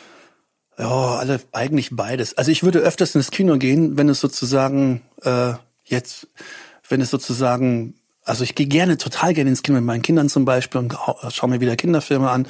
Oder ähm, ich finde Couch auch super. Ähm, aber ich finde das Ereignis ins Kino zu gehen trotzdem noch was Besonderes. Dahin zu gehen und so ist ein bisschen schwierig darüber jetzt zu sprechen, weil ich so lange nicht mehr im Kino war, auch Lockdown-mäßig. Aber ähm, ich vermisse das tatsächlich. Einfach auch einen großen Berg Popcorn nehmen. Ich weiß noch, wie ich in Gravity saß. Meistens mache ich das dann auf Tour. Wir sind auf Tour unterwegs und dann gibt's einen freien Tag und dann gehe ich meistens ins Kino. Ähm, und dann sitze ich alleine und gucke Gravity an. Im Kino war wirklich wenig los. Ich sitze dritte Reihe ganz vorne. Ich bin so ein Vornesitzer. Und ziehe mir dieses 3D-Spektakel rein und habe so einen Berg Popcorn vor mir liegen. Und dann ist der Film zu Ende, das Licht geht an und ich habe neben mir überall ein, überall die Popcorn so um mich herum verteilt, weil ich die vor lauter Aufregung so in mich reingebrettert habe, dass die Hälfte vorbeigeflogen ist. Das ist auch so ein schönes Kinoerlebnis. Ähm, mit den äh, Kindern fällt mir gerade ein, mache ich etwas, was, was jetzt, jetzt sind sie kommen in ein Alter, was großen Spaß macht, ihnen die großen 80er, 90er Kinderklassik zu zeigen. Zum Beispiel haben wir uns die Zurück in die Zukunft Trilogie ah, angeguckt, großartig. die aus heutiger Sicht ja vor fünf Jahren gespielt hat. Ähm, und und das finden die irre, weil ähm, erstmal überhaupt diese die ähm, wenn ich ihm äh, ihm erzähle, dass äh, dass Roger Howard, der ähm, ist das ist das ein Howard, nee, ein Zemeckis Film, ja. ähm, dass das große 80er 90er Jahre Filmmacher sind. Das fing überhaupt erstmal damit an, dass ich mit meiner großen darüber philosophiert habe. Jetzt kommen ich in ein Alter, wo man so philosophische Fragen stellt über das Weltall und so, der künstliche Intelligenz und dann wollte sie auch wissen, auf einer einsamen Insel, wie ist das wohl in echt? Und dann habe ich ihr Castaway von äh, mit Tom Hanks auch einen Zemeckis Film gegeben und sage ich, das ist ein Classic früh 90er Film. Da ist vielleicht, weil sie Flugangst hat, die Geschichte mit dem Flugzeugabschluss drin, die musst du über, überspringen, aber dann wird's richtig cool, weil er zeigt, wie ist das wirklich auf einer Insel, wenn es nicht geht. Das fand sie so faszinierend, das war der erste richtig große, ernste Kinofilm. Und dann habe ich gesagt, jetzt gucken wir an, was Zemeckis noch so macht. Und dann fanden die zurück in die Zukunft eins, zwei und drei. die meine mittlere Tochter kam an und sagte, Papa, Papa, ich muss dir erzählen, was da passiert ist. Ich kenne den Film schon. Ja, aber ich muss es dir trotzdem erzählen, weil sie war so aufgekratzt, dass sie mir allein die Tatsache, dass immer alles so knapp ist. Doc Brown hängt in den Seilen, eigentlich schlägt der Blitz gleich ein dann fallen ihm die Kabel aus der Hand. Man denkt, alles ist verloren, dann rutscht er runter. Ist das nicht, weil der Ast noch runterfällt? Ja, weil ne? alles ja, passiert, alles passiert auf dem Netzdrücker, auch wie Jurassic Park. Es ist nicht irgendwie zwei Zentimeter, sondern ein Millimeter, eine Mikrosekunde zu früh statt zu spät. Es ist unglaublich. Und die waren so hingerissen und trotzdem lachen sie gleichzeitig über die behämmerten Bluescreen-Tricks aus heutiger Sicht und diese zum Teil lustigen, lustigen Sachen, was so, wie das wohl war 2015. Aber ich finde auf der anderen Seite, was ich so spannend finde an diesen 80er-Jahr-Filmen, das ist ja genauso wie Karate Kid oder sowas, ne? Ne? Der dann neu aufgelegt wird mit äh, Jackie Chan und dem Jaden Smith. Und dann guckst du dir die alten Filme an und dann denke ich auch immer so, Michael J. Fox, was für ein geiler Typ, ne? Also ja. der, der ja so der Anti-Held eigentlich war. Klein, quirlig, ein bisschen verwirrt, hektisch, hatte irgendwie nicht so richtig den Plan, immer gegen Biff angegangen. Und das fand ich so groß. Äh, Crispin Glover, der da auch seinen Vater spielt, das sind so so ja. groß. Christopher Lloyd so großartig besetzt, aber dann auch Ralph Macchio, ne, als Karate Kid oder Mr. Miyagi. Ich finde, das sind so Figuren und ich finde, das ist das Zeitlose, ne? Also welche, die Gags auch, weil in den Gags Sachen passieren, die damals, also manchmal an kulturellen Ereignissen aufgehangen sind. Zum Beispiel der Vater von Michael J. Fox von von ähm, ähm, ähm, na, äh, den, den er eben spielt von ähm, McFly. Ja, Marty McFly. Ähm, von Marty McFly, der Vater, wo er dann, wie er ihn überredet, dass er äh, doch noch, noch seine Mutter datet. Und am nächsten Tag heißt der Vater das zu ihm, ja, ich muss unbedingt sie daten, weil mir ist heute Nacht Darth Vader erschienen ja, und hat gesagt, genau, er schmilzt mein Gehirn ein, wenn ich das nicht mache. Und seine Kinder lachen sich kaputt und hauen sie auf die Schenkel. Das ist brillant, wie dieser, dieser Gag funktioniert heute noch. Wahnsinn. Ja, das, also das ist, äh, das ist schon toll, das zu sehen. Im Allgemeinen ist es auch toll, finde ich jetzt so vatermäßig, wenn man spürt, welches Gefühl das der Film in einem auslöst und wie man das mit den Kindern zusammen verbindet. Und auch ich erinnere mich an große Kinokracher, die ich mit meinem Vater gesehen habe, wenn sie halt im Fernsehen gezeigt wurden. Sol solche Sachen, die wir dann gemeinsam geguckt hatten. Und das ist schon. Wie zum Beispiel, was? Erinnerst du es noch? Ah, eine, ah, eine ganze Reihe Sachen. Ähm, äh, Dings. Ähm, übrigens, was heute jetzt auch als Serie finde ich absolut brillant ist, ist Westworld. Ja. Haben wir, haben wir im sozusagen. Mit Jules Brenner. Mit Jules Brenner. Was ist das Gruseligste überhaupt, wenn er mit zwölf Jules Brenner mit seiner Glatzkopf in einem schwarzen Cowboyanzug durch die weißen Gänge des Labors ging sie und sie alle ummäht. Das schläfst du drei Tage lang nicht von. Aber Papa und ich haben es durchgezogen. Ähm, Aber soll ich dir mal was Unangenehmes erzählen? Weil mein Vater ist ja auch so ein Cineast. Ich war ähm, mit ihm in 300 damals, als er rauskam. Ne? Und was ja auch ein unglaubliches ja, Gemetzel ist. Ja, aber ich meine, es ist ein unglaubliches Gemetzel, aber das hat ihn nicht gestört. Aber weißt du, was mir richtig unangenehm war, ist diese Sexszene relativ zu Anfang, wo die sich da einmal durch die Laken vögeln und ich weiß noch, ich saß neben meinem Vater und ich meine, ich das ist jetzt, keine Ahnung, zehn Jahre her, ich weiß nicht, wann der Film rausgekommen ist, da war ich ja auch schon Ende 30. Mir war das richtig peinlich. Vielleicht ist das gelernt Papa. aus deinem Elternhaus. Ich finde es unang ich, meine Eltern haben immer bei Knutschszenen, wenn wir zusammen abends einen Film geguckt haben, hatten immer irgendwie so einen Hahn Scherz gemacht und das so überspielt. Und das hat sich sozusagen auf mich übertragen. wenn ich das, wenn ich das heute mit meinen Kindern, wenn es heute zu sowas kommt, versuche ich mit Absicht reaktionslos zu sein und zu gucken, wie die reagieren und wie die das machen. Und ist es dem peinlich? Nee, ich glaube, es spielt keine Rolle. Ich meine, es ist, glaube ich, auch eine andere Welt. Also sagen die, die so, haben sich oh, schon Papa, hör auf. Nee, das nicht. Nee, nee, die sehen, die merken nicht, dass ich irgendwas, irgendwas anderes verfalle. Jedenfalls lassen sie nicht anmerken oder so. Okay. Ähm, aber ich glaube, die, die werden kulturell ganz anders groß. Die, die, die, die, die haben sich schon durch ganz andere Szenen getiktokt. Also, Ach so. Das schockt ja, okay, ich, vielleicht sind die da ein bisschen weiter schon als wir früher, aber ich finde es trotzdem spannend. Aber ich meine, ich glaube, das ist der Vorteil. Also Kino ist immer noch ein Erlebnis, aber dieses ähm, Zuhause gucken hat natürlich auch extrem viele Vorteile, weil man das wiederbeleben kann, was man selber damals so gefeiert hat. Ne? Du hast ja. du hast ja eben schon deutlich gemacht, dass du dich auch inspirieren lässt durch bestimmte Dialoge für die Musik. Bist du denn aber auch jemand auf der anderen Seite als Musiker, der einen Film auch musikalisch guckt? Also das heißt, achtest du auf die Musik, die eingesetzt wird? Es gibt ja, sagen wir mal, den passiven Teil, der Soundtrack an sich, opulent wie bei Star Wars, aber es gibt ja auch wie bei jetzt zum Beispiel Guardians of the Galaxy mhm. äh, von Peter Quill, von Star-Lord, die Awesome Mixtapes, die ja auch wie ein Video sozusagen eingebaut werden in die einzelnen Szenen. Ach so, Nee, das, also den speziellen Film kenne ich nicht, aber natürlich gibt es so Videoclip-Ästhetik, sage ich jetzt mal, wo so Action-Szenen mit einem gewissen Punch auch äh, äh, versehen werden. Das, das mag ich nicht so sehr. Ähm, was mir gefällt ist, äh, also zum Beispiel bei Green Book fand ich einfach die Klavierperformance so unglaublich, hat mich so mitgerissen dass ich erstens äh, unbedingt in diesem Leben Klavier lernen möchte. Und? naja, ich habe mit so einer iPad-App mal angefangen. Ich krieg's nicht auf die Kette. Ich muss mir dazu immer wieder regelmäßig zum Akkorde lernen ans Klavier setzen. Das lässt das nicht, wenn die Kinder aus dem Haus sind. So, dann ich glaube im hohen Alter, dann fange ich mal an Boogie Woogie zu spielen, um dann aber auch zu sehen, wie der Schauspieler sich das drauf schafft. Es gibt auch eine eine eine, eine, eine tolle Szene, wo oh mein Gott, wie heißt der beste Schauspieler, den alle so toll finden, der ähm, Dead Man Walking gespielt hat. Ähm, und mit Madonna zusammen war. Komm, sag mal, wie, wie heißt, wie hieß Sean der? Penn. Äh, ja, Sean Penn, genau, Sean Penn, die einzige echte große Liebe, der Madonna bis heute hinterher traut. Ähm, und, Der Rebel. Ja, genau, das ist der Rebel. Unfassbarer Schauspieler, wissen wir auch alle, aber der hat Django Reinhardt gespielt in einem mäßigen Film. Aber Django Reinhardt, der weltbeste Gitarrenspieler, den spielt er und der hat für eine Szene das Original gelernt. Da gibt's eine Szene, da spielt der wie Django Reinhardt und das hat, das hat er sich der drei Monate lang täglich drauf geschafft. Unglaublich. Und ich weiß nicht, ob äh, Dingsbums, ähm, der, der Doktor bei Green Book tatsächlich wirklich das Klavier gespielt hat. Was Ich er glaube, dass Mahershala Ali auch so jemand ist. Ich glaube, wenn der Oh, sagt, ich, ich spiele so jemanden, dann macht er das Also auch. es sieht jedenfalls aus. Es ist entweder unfassbar gut getroffen. Man sieht auch manchmal wird sowas verspielt durch Schnitt und sowas. Und wenn man weiß, wie ein Instrument gespielt wird, dann sieht man das. Es sieht aus wie echt. Aber das Ähm, heißt, darauf achtest du dann. Also bei, bei solchen Filmen wie hier mit äh, ich Lady. achte nicht speziell drauf, aber wenn ich sehe, dass es nicht passt, dann äh, äh, passt, greift es mich halt nicht an. Ich denke mal, es ist aber ähnlich wie wenn jemand im in irgendeinem, keine Ahnung, jemand ist ein professioneller Verkäufer im Supermarkt und dann sieht er und dann sieht er, das passt nicht, dann dann berührt ihn die Szene nicht. Ich finde es schon wichtig in einem Film, dass man die Sachen authentisch hinbekommt. Der Authentizität natürlich eine Rolle spielt, wenn es bei dem Film eine Rolle spielt. Manchmal spielt es Nee, aber ich keiner. finde, du, ich finde, du triffst da einen Punkt und der ist ganz, ganz wichtig. Ich glaube, dass äh, viele Leute vielleicht auch äh, Schauspielerinnen und Schauspieler belächeln, die sich so akribisch auf eine Rolle vorbereiten. Aber ich glaube, es ist ja am Ende immer der Punkt, dass du als Schauspielerin und Schauspieler Make-Believe machst. Das heißt, du schlüpfst ja in eine Rolle und versuchst die so realitäts nahe zu verkörpern, dass du dieser Person abnimmst, sie ist der Postbote, sie ist der Jazzmusiker, sie ist der Supersportler. Und ich glaube, deswegen ist auch wichtig, das Handwerk zu lernen. Ne? Also das heißt, darauf achtest du, aber gibt's denn jetzt auch einen Lieblingssoundtrack für dich?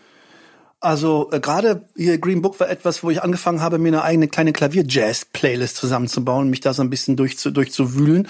Und das macht mir großen Spaß. Es ist eh verrückt, wenn ich dann so oft auf dem Weg hier auch hierher in dieses Studio, um mit dir zu sprechen, habe ich auch auf meine Jazz-Playlist gehört und dachte, wenn mir jetzt jemand zuhören würde, was für ein Altherren ich mir gerade anhöre, würden sie auch in den Kopf schütteln, sagen, ja, da ist ein, so weit hat der Deutschrapper also schon gebracht.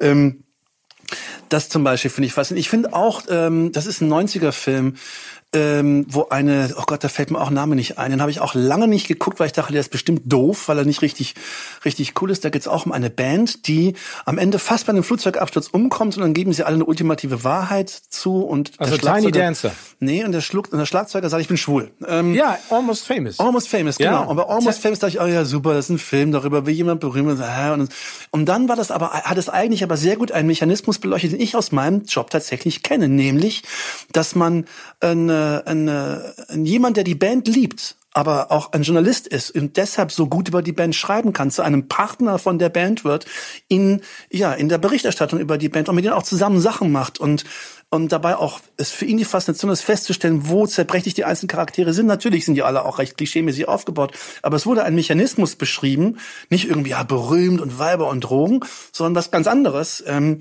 das fand ich dann, dann hat mich, mich der Film plötzlich ganz überrascht, rechts überholt und hat mich eingefangen. Ich liebe diesen Film mit Kate Hudson, Billy Crudup.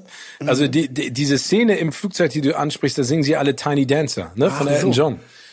Ja, genau. Genau, aber das erinnere ich noch. Genau. Also ich finde das super. Das ist ja persifliert worden sozusagen nochmal äh, später dann in diesem Animationsfilm Madagaskar, zu Ja. dem ihr ja auch, sag ich Den, mal, wo wir eine die kleinen Pinguine sprechen, genau, die ne? Szene. Da, da, genau. da gesteht ja auch, warte mal, die Giraffe dem Nilpferd, äh, dass sie äh, das Nilpferd liebt. Übrigens auch. Also Ja, ganz, genau, Ernst, ganz genau. besser hätte man Synchronstimmen nicht casten können als euch als Pinguine. Weil die Geschichte da vor allem auch stimmt. Die Geschichte ist ja, dass wie, dass die Pinguine eine Gang sind, die, die ja irgendwie zusammen und verschworen ist und äh, einer von denen spricht nicht. Und das ist wie bei uns der Andi, der nicht spricht, der kaum. Es ist genau, ich finde es besser, besser. Äh, das ist, es ist immer schön, wenn man eine schöne Backstory noch hat zu einer Geschichte und gerade wenn es um die Vermarktung von einem Film geht, ist es natürlich schön, wenn man Backstories hat. Und tatsächlich ist Madagaskar die Pinguine besser als das Original an dieser Stelle. Gefällt mir. Also ist etwas, worauf ich auch wirklich stolz bin.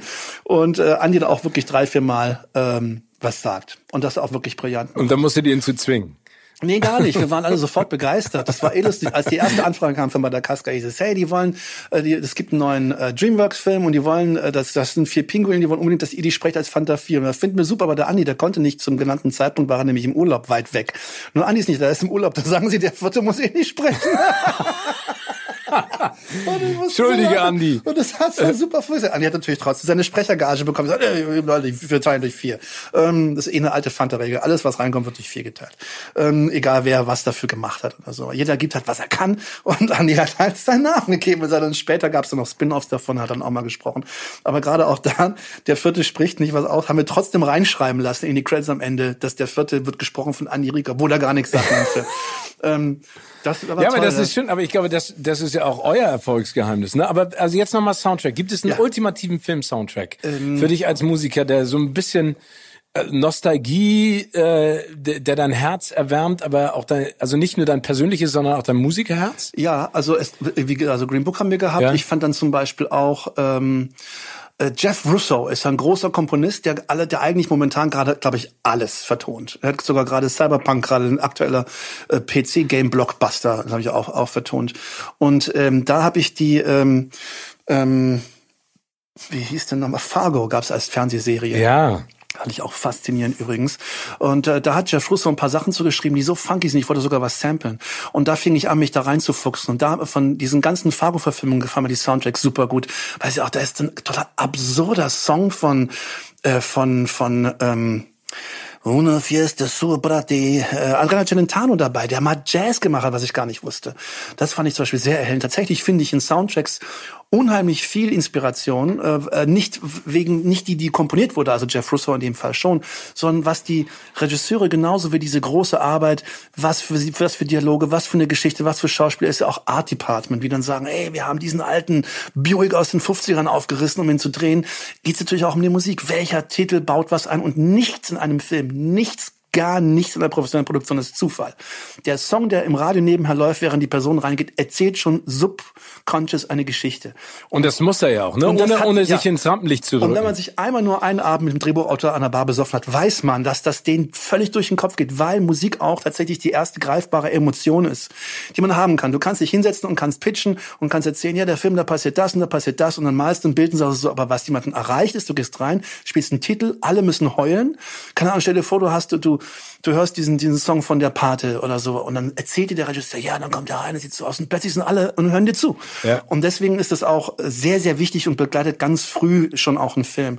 Und dann sieht man eben auch so ein bisschen durch die Diskografie, was den äh, Regisseuren, Produzenten und Drehbuchautoren so eingefallen ist. Und dazu gehört eben äh, die Fargo beispielsweise ähm, und auch hier äh, Oh Brother Where Art Thou von den Coen-Brüdern, ja, die, die mit George ich, Clooney, die musikalisch ohnehin äh, immer super interessante Sachen machen. Die haben mir komplett das Herz für Fiddlers Music geöffnet. Ich habe mir so eine Vinyl-Spezial Fiddlers mit 200 History of Fiddlers Musik geholt und ich träume immer noch davon, einen auf Country oder Fiddlers Music gebauten Rap-Song zu machen. Bisher ist es mir nicht gelungen und da sind auch ganz viele Sachen aus Oh Brother Where Art Thou. Ähm, die, äh, Aber Wahnsinn, dass, dass das so komplett konträr ist zu dem, was du ja eigentlich für Musik machst. Na, Oder ist es nicht? Guck doch mal ein Friseur auf den Kopf. Äh, ist doch klar, dass ich das, was mich am ja, wenigsten in meiner Arbeit berührt, am meisten. Ich, äh, Rapmusik tatsächlich interessiert mich privat sozusagen gar nicht mehr. Das liegt aber auch daran, dass ich es wirklich seit 30 Jahren mache. Okay, das stimmt. Vielleicht will man sich damit dann nicht unbedingt. Und auch die Zeit, aus der das kommt, ist eine ganz andere. Also ähm, ähm, immer wieder werde ich auch überrascht vom von Rap Checkern, die mir dann wieder tolle Tipps geben von Sachen, die so klingen wie, wie so ein bisschen, wo meine Roots herkommen, zum 80er und 90er Rap. Aber die Inspiration für Inhalte, musikalisch bauen wir mit externen Leuten Sachen und dann versuchen wir eine gute Mischung zu finden, aus was uns gefällt und was irgendwie, von dem wir uns einbilden, ist ja angesagt. Das ist eh die große Herausforderung in der, in der Musikwelt, Schrägstrich Popmusikwelt groß zu werden oder erwachsen zu werden oder alt zu werden, ist äh, das eben etwas, was aus einer Nische entstanden ist. Es ist oft, es sind ja meistens sind diese Trends eben auch, in dem man eben dann groß wird oder ein großer Künstler wird und sich entwickelt, die kommen und die gehen. Und man ist nur ein Teil davon drin. Und die Professionalität ist, beginnt dort, wo man eben guckt, ob man das weitertragen kann mhm. oder nicht, mit welchem Team umgebe ich mich und so.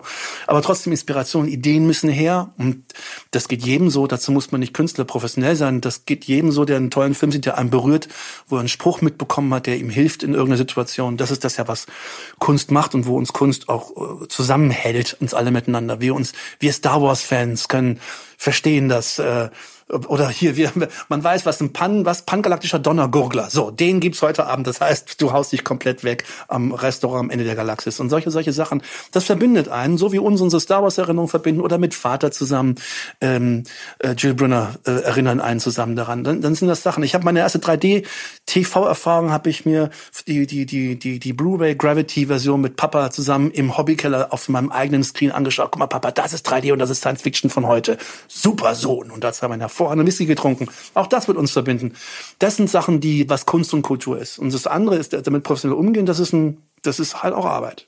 Das stimmt. Also insofern, aber das eine befruchtet ja so und so das andere, glaube ich. Ne? Also deswegen, ich glaube, das Schöne ist, was du ja auch gerade gesagt hast, man, man versucht dann so in Schubladen zu denken und sagt, das eine ist Musik, das andere ist Film, aber am Ende ist ja alles miteinander verbunden, weil du ja eben auch gerade treffend absolut gesagt hast, dass die Musik ja auch situativ einen Film und eine Szene verändert, zum Guten und zum Schlechten. Ne? Also wenn die Musik schlecht eingesetzt wird, kann sie eine Szene kaputt machen. Wenn sie gut eingesetzt wird, kann sie eine Szene sensationell machen oder wenn sie, sage ich mal, Teil der Geschichte ist. Also sowas wie Drive zum Beispiel, mhm. der ja ein Film, der ja im Prinzip äh, auch ohne Sprache funktioniert mit Ryan Gosling, der aber durch die sag ich mal, Art und Weise, wie er gedreht wird, auch von den Farben her und auch von dem Einsatz ähm, äh, der Musik, äh, ja auch faszinierend ist, ne? Also total. Manchmal, manchmal baut alles auf, auf, auf dem Song. Oder, oder manche Sachen, keine Ahnung, meine erste Berührung war eben sowas wie Spiel mir das Lied vom Tod oder auch Star Wars, ja. die, äh, die Musik. Gerade auch zum Beispiel Star Wars, ein, ein super Beispiel übrigens auch nochmal, um nochmal zurückzukommen zu dieser unglaublichen Legende, die das nämlich auch in der Musik ist. Weil in den 70ern war es überwiegend der neue, der Synthesizer, die Disco-Beats, mhm. elektronische Musik, synthetische Beats, war echt richtig groß. Das London Symphony Orchestra, was denn Star Wars Krieg der Sterne äh, Score gespielt hat, war arbeitslos. Die haben, die waren billig zu haben. Deshalb haben sie den Score gemacht. Nicht, weil ah, wir machen das so, sondern die waren günstig. Ich war mal in, äh, in, in Los Angeles in so einem professionellen Arrangeurstudio, wo die tatsächlich live aufgenommen haben. Kannte jemand, der dort gearbeitet hat, hat das mal gezeigt. So ein riesengroßes Studio, wo quasi ein ganzes Orchester rein kann. Und die spielen von den Blättern den Score. Das war eben auch noch vor Laserdrucker und so. Dann wird an der Leinwand das eingespielt und die spielen das. Und dann stellen dann die Regisseure und die Musikautoren fest, okay, wir brauchen an der Stelle zehn Sekunden mehr und dort zehn Sekunden weniger und hier ein bisschen mehr Drama. Dann haben die oben Büroräume gehabt, wo 20 sogenannte Kopisten sitzen. Das sind Leute, die gesagt bekommen, ändere das, ändere das und dann die, die, die Notenblätter neu schreiben, die Sheets. Und die dann für alle 30 Musiker, die unten sind, die alle neu schreiben, dann runtergehen, eine Viertelstunde später haben sie wieder alles und dann wird's neu gespielt. Professioneller Betrieb, nur für den Soundtrack arbeiten 150 Leute in so einer Turnhalle. Und heute ist das einer am Laptop, Jeff Russo sitzt an seinem Laptop und macht den Soundtrack für, für Fargo. Ähm, Obwohl auf der anderen Seite ja auch was, was mittlerweile auch super funktioniert, neben Konzerten der Fantastischen Vier sind ja auch, ähm, sag ich mal, Orchester, die Film-Soundtracks nachspielen. Also das ist auch weil wirklich das, weil das Gefühl, das gibt's auch in Videogames. Du kannst hier auf der, auf der, auf, der, auf der CES in Las Vegas oder wenn, wenn in Köln wieder die, äh, die Dings ist, die, die Computermesse, die Game-Messe, dann werden auch die großen Hits von Mario und Zelda gespielt. Warum? Weil Musik uns emotional äh, eine emotionale Erinnerung ist, sozusagen, also eine aktivierbare Erinnerung, wie so eine Tablette, die man einmal erinnert, man sich, oh, weißt du, damals, als wir uns geküsst haben, äh, oder damals, als wir, als ich mit Papa im Kino, also das sind alles, also diese diese audiovisuelle, ähm, also Musiksound als Träger ist äh, absolut, ist massiv. Aber hast du, äh, um, um nochmal drauf einzugehen, weil wir haben jetzt ja auch über deine Liebe oder unsere verbindende Liebe zu Star Wars gesprochen ähm, äh, und über die neuen Teile, die ich so okay finde, ähm, aber dann auch über die Wortkargheit eines Helden. Ähm, äh, The Mandalorian, ist das etwas, was du jetzt in der Neuzeit für die neue Generation der Star Wars-Fans äh, dir auch angeguckt hast und nachvollziehen kannst oder etwas, was du überhaupt nicht gut findest? Ich habe es noch nicht, ich habe noch nicht gesehen. Was? Und zwar ja, ich, ich weiß, What? was du sagen willst und ich verstehe das auch. Ich habe aber darüber gelesen, dass okay. ähm, das ganz, dass, äh, dass die Kritiken gut finden. Es ist jetzt nicht die dramaturgische äh, super knifflige Sache, aber es ist eben das, was es ist, wo alle sagen, das ist das Star Wars, was ihr kennt, ihr alten Herren. Das ist das Feeling. Und deswegen wird es sicher auch etwas sein. Ich bin noch nicht da. Ich habe einen solchen großen Pile of Shame. Ich habe ja alleine schon, weil ich so ein Better Call Saul Fan bin, habe ich mir die aktuelle Staffel, die ja schon fast ein Jahr alt ist, die, die liegt immer noch da in der Ecke. Ich habe mal nebenher so drei, vier andere Sachen runtergebinged, wie neulich Damen Gambit. Was, und ich bin ein, ein leidenschaftlicher Hobby-Schachspieler gewesen. Jetzt habe ich voll Bock wieder einzusteigen. Ich auch.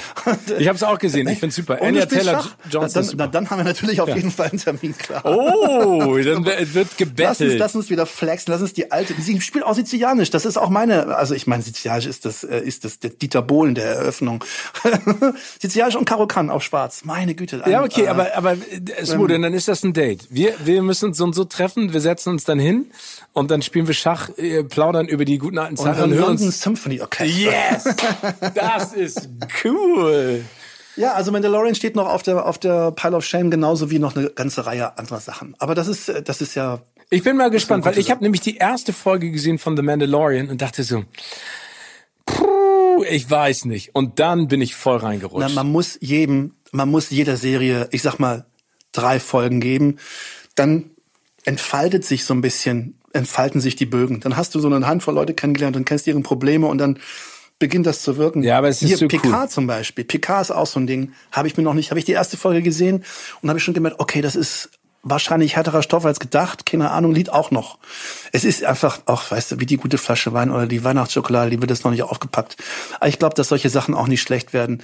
Ähm, solange immer noch was da ist, was man abbingen kann, dann muss man die schönen Sachen nicht aus dem Schrank holen. Das stimmt. Smudo, wir haben eine Rubrik, die nennt sich Words of Wisdom, wo wir so ein bisschen herausfinden wollen, äh, wie der Werdegang und vor allen Dingen, was dich in deiner Karriere, die ja beeindruckend ist, ähm, so angetrieben hat. Du bist, wie gesagt, ein Teil einer der erfolgreichsten Bands Deutschlands und das werdet ihr für ganz lange Zeit sein. Seit drei Jahrzehnten unterwegs. Ich habe mich ja sehr auf eure Tour gefreut, die ihr jetzt verschoben habt auf diesen Sommer. Oder ja. nächsten Sommer, diesen Sommer? Nee, nee, auf diesen Sommer. Wobei das natürlich, das kann man dazu Relativ sagen. Ja, ist, wir ne? fliegen ja alle auf Sicht hier. Und äh, aber man kann eben, was Locations und Blocken und sowas angeht, immer nur das nehmen, was man kriegen kann. Und wir gucken halt bis dahin und wir werden sehen, wie es weitergeht. Also ich habe äh, großartige Erlebnisse schon bei Fanta 4 Konzerten gehabt und äh, das ist etwas, das Witzige ist, ich verbinde eure Musik mit so vielen Meilenstein meines Lebens. Das ist total genial. Das ist so ein bisschen, wenn man so sagt, der Soundtrack eines Lebens. Aber ich würde gerne mal wissen, was hat dir denn beim Erreichen deiner Ziele persönlich am meisten geholfen? Äh, meinst du jetzt an, an, als Film oder? Ähm nee, also jetzt für dich auch äh, privat oder beruflich als Musiker. Was was hat dir da am meisten geholfen? Welche Tugend oder welche Kaltschnäuzigkeit oder welche Art der Naivität äh, in, in dem, also wie gesagt, ich habe es ja eben schon angesprochen, ja. ihr seid eine der erfolgreichsten Bands Deutschlands überhaupt.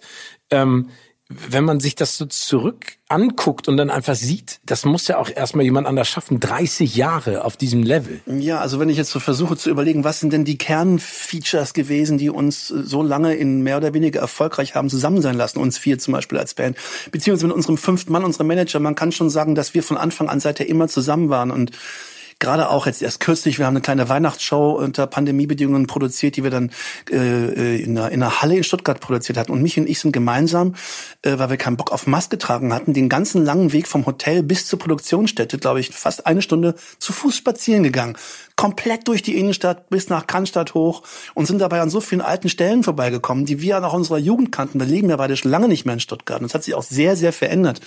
Hat mir Michi erzählt, dann laufen wir und Michis Vater, der schon vor längerer Zeit gestorben ist, der liebte Modelleisenbahn über alles. Es kam vor, dass wenn Michi seine Eltern weg waren, eine Woche oder sowas in Urlaub, dann ist er zu Hause geblieben und haben wir uns mit vielen Freunden und reichlich Marihuana und Bier bei denen einquartiert und haben sind und haben uns VHS-Kassetten geliehen und haben uns auch viele große Blockbuster angeguckt. Also ganz viele, ganz viel von meinem cineastischen Background habe ich aus jener Zeit auch nicht nüchtern konsumiert und kenne die Sachen daher. Und dann, wenn wir nicht mal weiter wussten, haben wir sind wir durch Michis Papas Videoschrank gegangen und dachten, wir finden jetzt die harten Schweinereien und haben dann einen Film gefunden. Hm. Kommt so eine Eisenbahn angefahren irgendwie, diese grüne Krokodil aus der Schweiz, diese Eisenbahn kommt angefahren, eine Großaufnahme. Und dann kommt so eine 70er Jahre Tante mit so einem wallenden Blumenkleid und singt, komm und spiel mit mir, schananana. Und es ist ein Lied, eine, eine, eine Sendung gewesen über Modelleisenbahn, entwendet sich eine Modelleisenbahn-Freak an Michis Vater. Später, als wir eine TV-Sendung hatten, die Vierteldimension, die wir für Premiere jetzt geil gedreht hatten, haben wir 26 Folgen gedreht, haben wir auch unter anderem bei Michi unterm Dach auf Papas Modelleisenbahn gespielt, wo der Michi sich dann so hinsetzt auf so einen Hocker, pft, macht der, weil die Luft entweicht. Und er geht hoch und nochmal. Und dann wackelt er mit dem ganzen Körper und macht so ein Eisenbahngeräusch mit dem Stuhl. Wir mussten so hammer ablachen. All die ganzen Sachen. So, Jahrzehnte später laufen Michi und ich also durch den Park äh, hier in Stuttgart, durch den Nebel zu unserer Produktionsstätte und dann laufen wir an Stuttgart 21 vorbei, diese riesen Bahnbaustelle. Und es kommen über ganz Cannstatt fließen zehn Gleise. Einige davon funktionieren, andere nicht. Die sind noch alle im Bau. Sieht mächtig aus. Du siehst Cannstatt im Tal, auf die andere Seite die Weinberge und da drüber fahren die ganzen Bahnen. Und dann fährt so eine Bahn vorbei. Und Michi sagt zu mir, so war das früher. Da bin ich hier mit Vater gestanden, hat gesagt, Michael, das ist eine SR22, die kommt gerade aus und erzählt mir die Bahn. Und ich musste so lachen, weil Michi jetzt, ja, keine Ahnung, 20 Jahre jünger ist wie sein Vater, als er gestorben ist. Und es sieht so ein bisschen aus wie er. Und dann macht er ihn nach und ich sehe die Bahn und stehe in Stuttgart an einem Ort, wo ich die ganze Zeit nie war in Stuttgart und dachte mir, das ist das, was wir Fantas sind. Wir kennen uns so lange. Wir sind wie, wie Brüder und so. Und manchmal erzählen wir uns Geschichten, die wir noch nicht voneinander kannten und lachen darüber und machen das mit so viel Humor. Und das hat sich nie, das ist nie weg gewesen. In der Zeit, in der wir mit der Band arbeiten, kam es wieder vor, dass ich andere Bands kennenlernte, aber die Booking-Firma hatten und das Label, die kommen und gegangen sind und so. Und wir vier sind einfach immer, wir verstehen uns immer. Selbst wenn wir uns, also wir sind immer witzig und immer irgendwie füreinander da. Das ist eine ganz merkwürdige Form von Solidarität. Und ich glaube, das ist Zufall. Aber die ist halt passiert. Die hat, die ist sicher auch befördert, weil wir so früh schon Erfolg hatten und so früh uns auch das Selbstbewusstsein bekommen hatten und weil wir immer für die gleichen Sachen und Ziele kämpfen. Jetzt zum Beispiel engagieren wir uns ja für diese, für diese Luca-App mal als Beispiel rund um die Pandemie. Das ist etwas, was überwiegend mich und ich machen, in der Öffentlichkeit hauptsächlich ich, die anderen beiden sind aber trotzdem mit dabei. Und wir sind auch quasi alle, wie, wie gesagt, unsere ganzen Einnahmen, wir teilen uns immer alles, egal wer hat den Song geschrieben, egal wer hat den Hit gemacht, wer hat sich das Cover, egal, alle kriegen immer alle das Gleiche bei den Fantas. Und das hat sich immer als sehr, sehr gut, sehr, sehr gut äh, erwiesen. Und das würde ich sagen, das ist ein Rezept, dass man äh, den Humor nicht verliert und dass man ähm, immer irgendwie füreinander da ist, eine gewisse so Solidarität. Und, und ein, Vertrauen vor allen Dingen, oder? Ein blöder Spruch auch noch, der, der irgendwie behämmert ist, aber der auch immer gut funktioniert hat, war, ich, wir waren mal in, äh, in 1995 oder sowas, wollte Sony USA uns mal veröffentlichen. Wir waren in New York, haben die besucht, dieses Hauptquartier da und es war auch Musikmesse und äh, wir haben da gespielt, äh, übrigens mit Blur zusammen an einem oh. Abend, was wir an dem Abend gar nicht wussten, aber das war, Blur wurde auch vorgestellt im amerikanischen Publikum und ähm, und da hatte irgendein so Manager gesagt, irgendwie kam so ein geflügeltes Wort rum, be nice to the way, be nice on the way up, because you will meet the people on the way down. Und das finde ich so, das ist ein, so ein absolutes Weisheit und Mantra.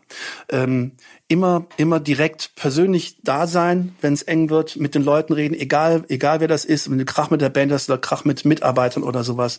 Ähm, und, äh, und immer freundlich bleiben, immer Respekt, auch wenn dir einer begegnet. Ich habe mit Zettler mit Udo Lindenberg ein paar Sachen gemacht, wo man, wenn der so redet, denkt, der ist verrückt aber das ist ja nicht. Man muss nur hinter diesem verrückte Art zu reden, das, versuchen zu lesen, was da ist und einfach wirklich jeden ernst nehmen. Das ist wirklich etwas, was mir so persönlich immer, immer ganz gut geholfen hat zu manövrieren und wo ich auch im Nachhinein sagen könnte, viele von den Beziehungen, die ich, die mir heute was gebracht haben, sind vor 15 Jahren durch eine zufällige Begegnung entstanden, wo man gegenseitig miteinander Respekt bekommen hat. Aber ich glaube, das ist auch ganz wichtig. Also ich finde es ja bewundernswert, wie ihr miteinander umgeht. Und man sieht das ja auch, ob man das jetzt vor der Kamera oder hinter der Kamera erlebt. Das ist immer, äh, sehr harmo also harmonisch, ne? wie du es ja eben gerade beschrieben hast, auch im Streit. Aber ich finde, äh, was ihr einfach ausstrahlt, ist so eine so eine unfassbare positive Einstellung zum Leben und zu dem, was da passiert und vor allen Dingen das Vertrauen. Ich meine, das ist ja so, wir leben in einem Business oder arbeiten in einem Business, das ja auch sehr viel Oberflächlichkeit mit sich bringt und da ist es, glaube ich, umso wichtiger, wenn man wenn man da diese Bodenständigkeit auch immer noch hat und über Witze lachen kann, die äh, oder Dinge, die man vorher so noch nicht gesehen hat. Ich finde Vielleicht das ist das Schwäbische in unserer. Das Schwäbische. das Schwäbische, was uns so erfolgreich macht. Gibt es denn einen Ratschlag, auf den du im Laufe deiner Karriere hättest verzichten können? Tja, vielleicht kannst du wirklich nicht identifizieren. Ich dachte, du fragst mich jetzt einen Ratschlag, der war wirklich richtig gut war. Das war nämlich der von, als wir mit dem, mit unserem Manager Bär ähm, uns einigen wollten, haben uns gerade kennengelernt. In irgendeiner Form wollten wir einen Vertrag machen über unsere Zusammenarbeit und ich wusste nicht, wen ich fragen könnte. Und da habe ich im Telefonbuch, weil ich nicht wusste, Ralf Siegel, der hat was mit Musik zu tun. München, Münchner Telefonbuch, Ralf Siegel Management gefunden, angerufen. Da war ein Mitarbeiter dran und hat ihm erzählt, wir haben eine Band und keine Ahnung und eine Manager wissen nicht, wie wir das Geld aufteilen sollen. Wenn alle dafür sind, würde ich sagen, alle kriegen das Gleiche. Das war bis heute sozusagen der Ratschlag, der bis heute. Und wer war das? Von wem hast du den Habe ich bis heute nicht nicht rausfinden können, wer das war. Ich habe es auch, ich habe später mal Ralf Siegel kennengelernt und ihn gefragt. Er wusste es auch nicht, wer das hätte sein können. Ähm, aber das ist so etwas, aber ein Ratschlag, auf den ich verzichten könnte. Keine Ahnung. Ähm, hm, nee. Also, also mit dem Erfolg, ist es denn bei euch jemand so gewesen, dass mit dem Erfolg, ich meine, ihr habt ja auch äh, Solo-Dinge gemacht, dass, dass irgendjemand mal gesagt hat, äh, das ist ja immer diese Geschichte in den Filmen, ob das jetzt Bohemian Rhapsody ist oder ja. ne, dass, dass, dass da immer einer rausgecatcht wird von außen und gesagt wird, ey, ohne die bist du viel stärker? Das ist so ein komisches Klischee. Ähm, das ist so, ich sag mal, das ist die Rolle der Yoko Ono sozusagen immer. Ja. Ne? Das ist, das ist in echt ist das nicht so. Ich finde, es ist eine dramaturgische Variante von oder eine dramaturgische ähm, Kniff, um Zweifel darzustellen, dass man mit was nicht mit was nicht klar ist. Also in, in meiner Erfahrung nach ist es so, dass man die Entscheidung schon selber trifft. Aber jede jeder Rat und sei er noch von jemandem so inkompetent wie möglich, solange man sich überlegt, oh, warum sagt er das, aus welcher Perspektive sagt er das, macht es dann noch Sinn, kann das ein guter Rat sein. Also als Beispiel, wenn ich aus dem Studio kam, früher noch zu Hause gewohnt habe und den neuen Titel vorgespielt habe und Mama vorgespielt habe, die in der Küche stand und ich das so vorspiele, hör mal, wir haben neue Sachen gemacht und sie hört sich das so an und kocht einfach weiter und dann und dann sage ich, äh, ja, hör doch mal. Ja, wieso? Ich höre doch. Dann weiß ich, es ist kein Hit dabei gewesen. und so. Also muss, sie muss nicht äh, Musikprofi sein, um mir einen guten Rat zu geben. Dann sehe ich das ja auch so. Oder es kam aber auch vor, dass, ähm, keine Ahnung, wirklich enge Freunde oder ich habe eine Freundin gehabt, die habe ich angefangen, diese, diese Südfunk äh, sagt die Wahrheitssendung, eine recht spießige Sendung im dritten bin ich dafür angefragt worden. War beim Casting, kam gut klar mit den Leuten, fand es ganz niedlich und toll. Wenn du den Scheiß machst, kannst du mich mal schmecken.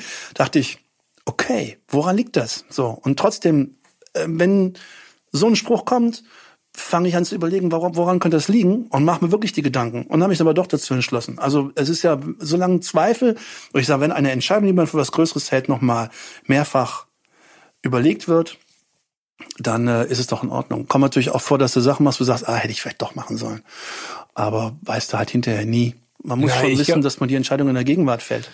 Ja, und vor allen Dingen, du lernst ja auch aus jeder Entscheidung. Ne? Also es kann dir kein anderer ja sagen, wie du dein Leben zu leben hast. Weil und, im, und im Kern lieber, ein, lieber mal etwas machen und falsch machen, genau. ähm, als gar nichts machen. Genau, genau so sehe ich das auch. Wenn ich wagte, nicht gewinnt, das ist auch so ein Klischeespruch, aber ich finde, der passt auch perfekt dazu. Ähm, was nimmst du nicht als Selbstverständlichkeit hin? Hm.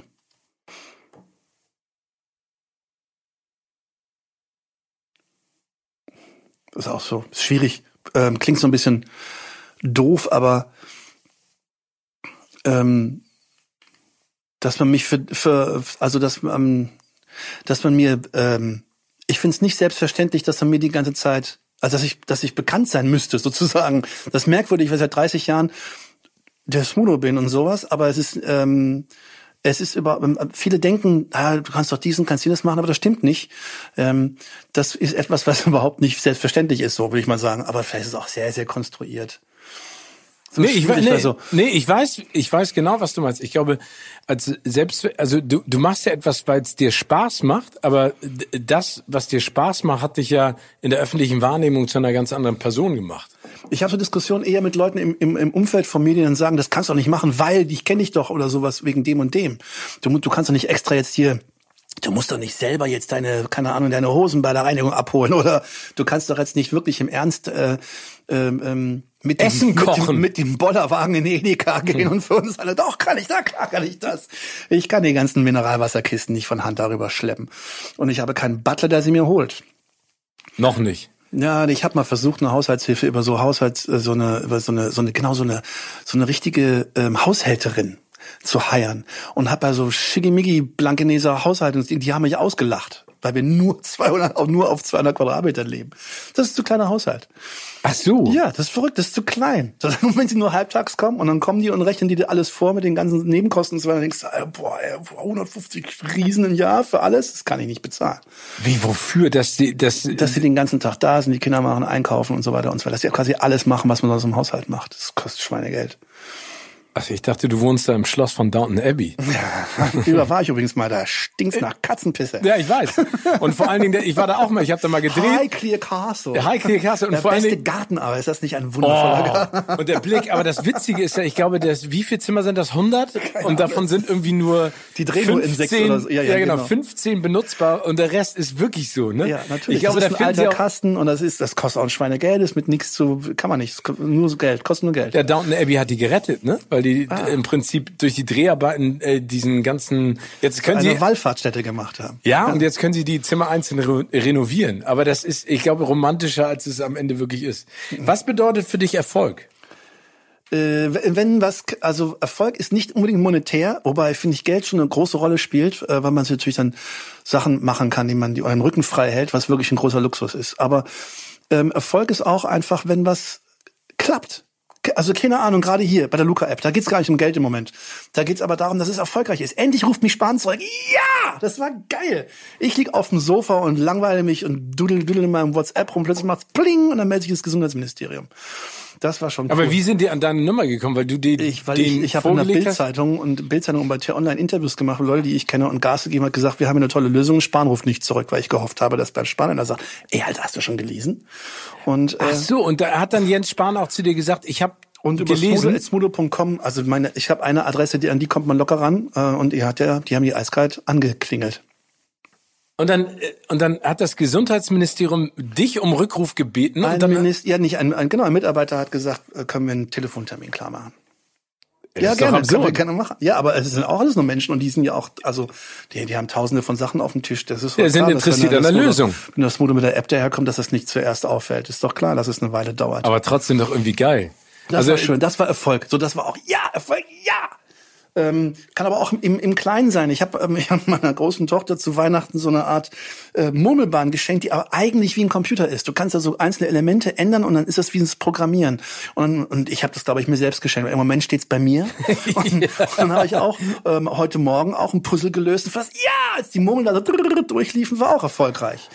Das ist das der Zauber von Videogames. Das ist einem ganz kurz diesen Dopaminkick gibt, äh, etwas Erfolgreiches gemacht zu haben. Im Kleinen wie im Großen. Ja.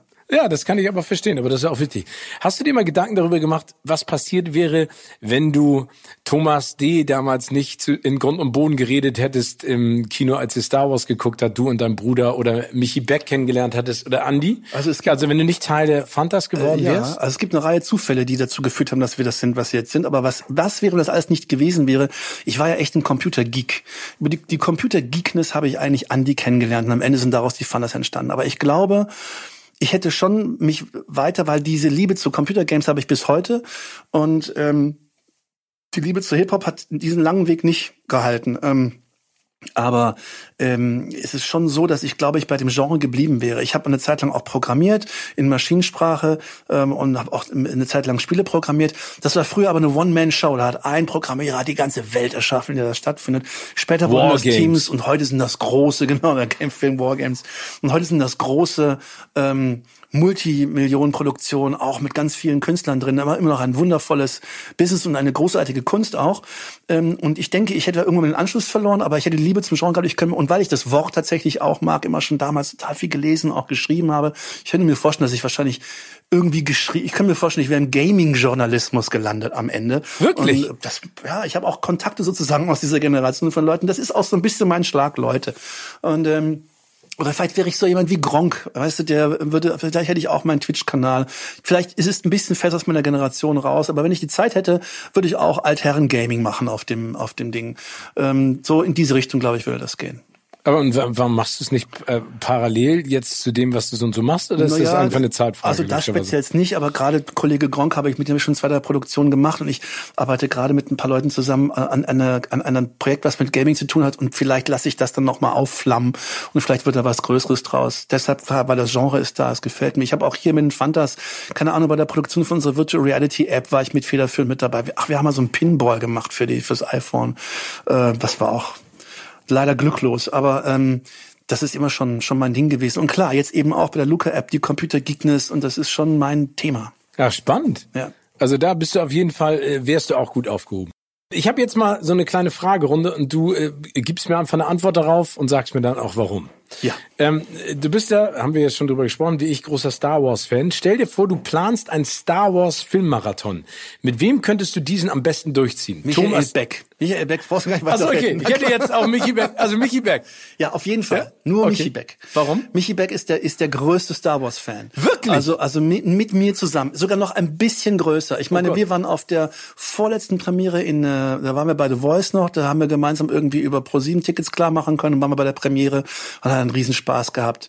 Ähm, war, war, war der damals in Berlin bei der Premiere ja, oder war der bei genau. der in, in, in London? Und Michi war jetzt bei der in London hat, und hat, und hat gesagt, die war wurde irgendwie so ein bisschen verarscht, kann man sich davor. Aber, aber da war der zum Beispiel mal als Beispiel. Aber ich war bei Episode, ich habe die äh, damals gemacht für Pro7 und zwar Episode äh, sieben in ich, London ich auf dem meine, Leicester ich Square. Dich, ich meine, ich habe dich auch irgendwo ja, da auf dem Stream gesehen. Genau, wir waren nämlich in Berlin. Oh, das war so geil. Ey, George ja. Lucas, äh, Anthony Daniels, Harrison Ford, Mark Hamill. Ey, das war ja, so Ich meine, Harrison geil. Ford, äh, ähm, für mich als Pilot ist Harrison Ford ja, okay. der Pilot des Rasenden Falken darstellt und selber auch Pilot ja. ist übrigens. Und ein paar Abstürze hatte und immer einen, wieder aussteigt. Einen, einen, nee, zwei hatte er. Einen zweiten. Also ich weiß, dass er auf dem Golfplatz abgestürzt ja, genau. ist und das war echt arschknapp. Ja. Ähm, und dann ist er einmal falsch gelandet.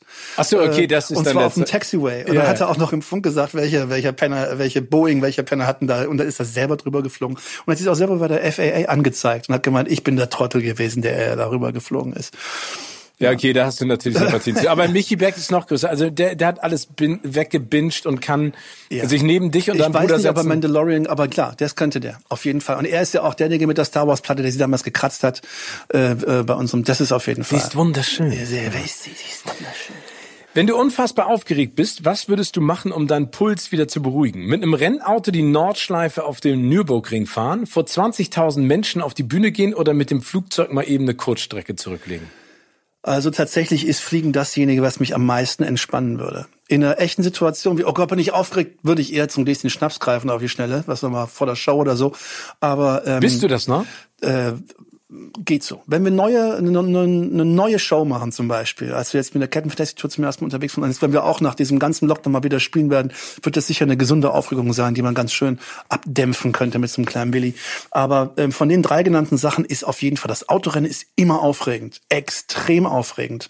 Das ist der überhaupt ein Start zu fahren im Autorennen ist immer der größte Kick.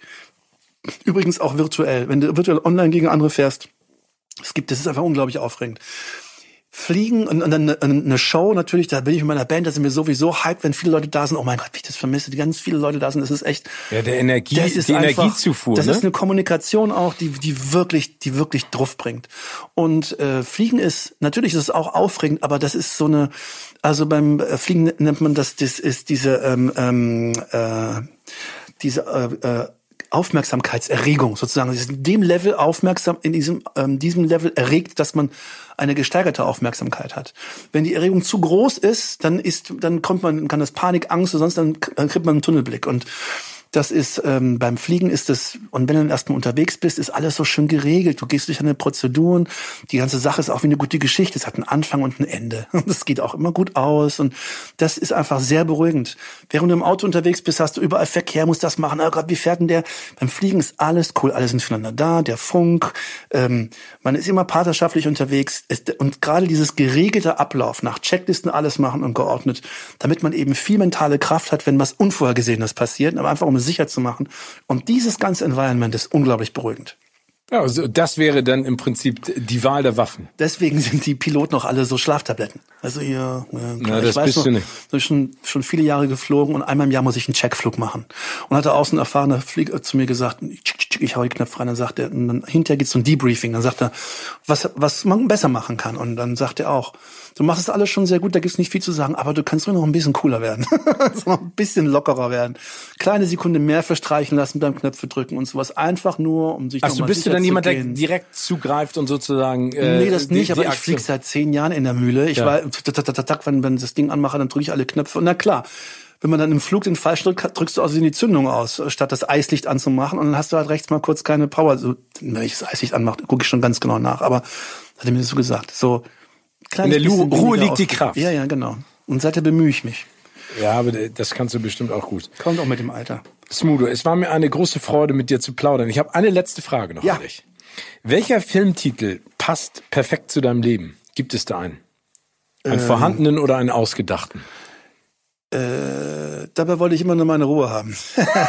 Könnte ein guter Titel sein. Aber ich bin echt neugierig. Ich lasse mich gerne äh, mitreißen von Sachen, mache das dann auch. Aber eigentlich bin ich immer der, seine Ruhe hat und dann auch zur Misanthropie neigt. So keinen Bock auf Leute hat und so.